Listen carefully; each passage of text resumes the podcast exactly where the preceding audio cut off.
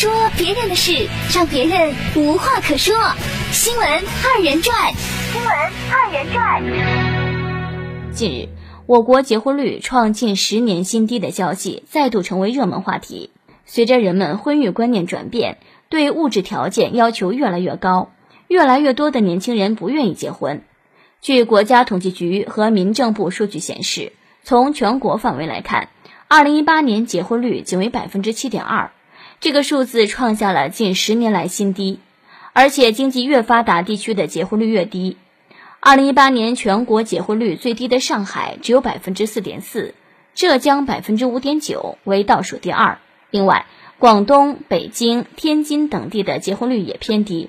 专家分析称，结婚率普遍下降的根本原因在于结婚人数的结构性减少。另外，全社会平均受教育年限增加，房价高企。就业竞争激烈，以及年轻一代读性更强等原因，也都成为年轻人结婚路上的绊脚石。单身的朋友，你现在听到的最多的问题是不是这些呀？有对象了吗？要不我给你介绍一个呀？年纪不小，该结婚了，看看人家孙子都有了，现在不着急，以后有你后悔的，是不是这些问题呀？调查显示，咱们中国结婚率创近十年的新低。嗯，每一次说结婚率低，房价问题总是跑不了。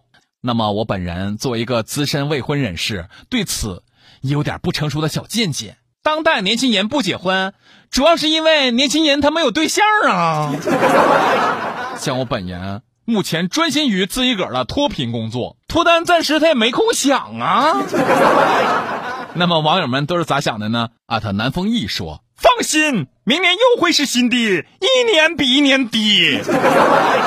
阿塔玉石扣说：“从前是两个人相识、相知、相守，很简单；现在是房子、车子、票子，不简单了。”阿塔木易草水平说：“哎呀，一个人吃饭赚钱开心自由的了，结婚一家子的压力，没有承受的胆量啊！二十八岁了，想要结婚又怕结婚。”最重要的是，连个对象都没有啊！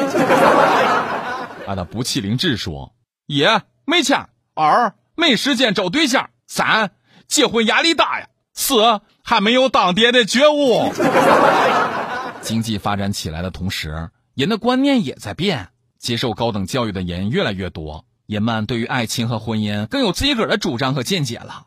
要我看呢，在结婚率走低当中，做好自己个儿的选择。不因为长辈的催婚而被迫带上婚姻的枷锁，同时也不因迷恋、不将就、不强求、不凑合的理想主义爱情观而迷失。单身或者婚姻，这并不是一道选择题，而是哪个更舒适就处在哪个阶段呗。